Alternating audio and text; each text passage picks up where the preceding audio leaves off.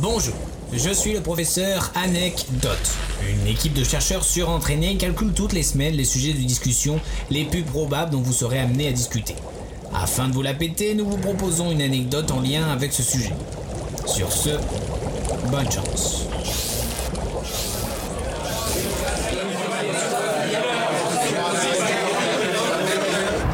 Euh, en parlant de ça, vous savez pourquoi la zone 51 renfermerait des extraterrestres? Bon, peut-être que nous aurons la réponse dans peu de temps avec l'invasion de la zone 51 par 2 millions de personnes. Hein Pardon?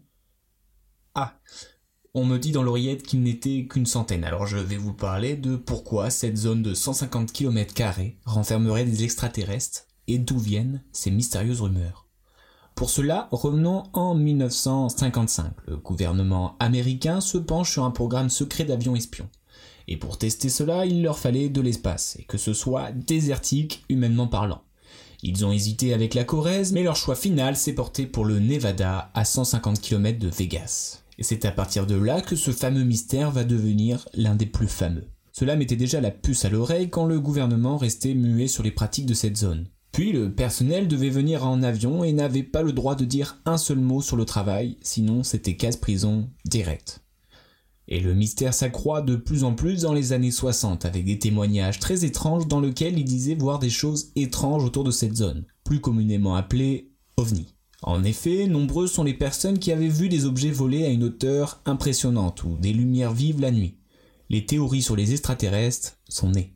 L'affaire Bob Lazar. En 1989, la zone 51 est dévoilée au monde entier par le scientifique et ingénieur Bob Lazar. Ce sacré Bob aurait travaillé dans la zone 51 entre 88 et 89, dans une zone très secrète et non accessible par tous les employés.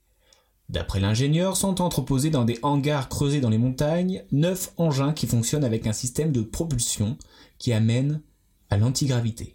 Mais le plus fou, c'est qu'il dit que ces engins n'étaient pas conçus pour la morphologie humaine, qu'il était impossible pour un homme de conduire ce genre d'engin. Hum, étrange, autant vous dire que cette annonce a retenu l'attention du monde entier. Et en 1993, une enquête du Los Angeles Times montre qu'il n'y a aucune preuve de son passage. Mais selon notre pote Bob, les traces de ces études auraient été supprimées par le gouvernement. De plus, il possède des photos et un badge officiel de son entrée dans la zone. Mais le doute persiste encore et toujours sur cette affaire. Voilà l'une des plus grosses affaires qui a mis le doute à la Terre entière sur l'étrange lien entre extraterrestres et zone 51. Bien joué, trou. Merci, sœur.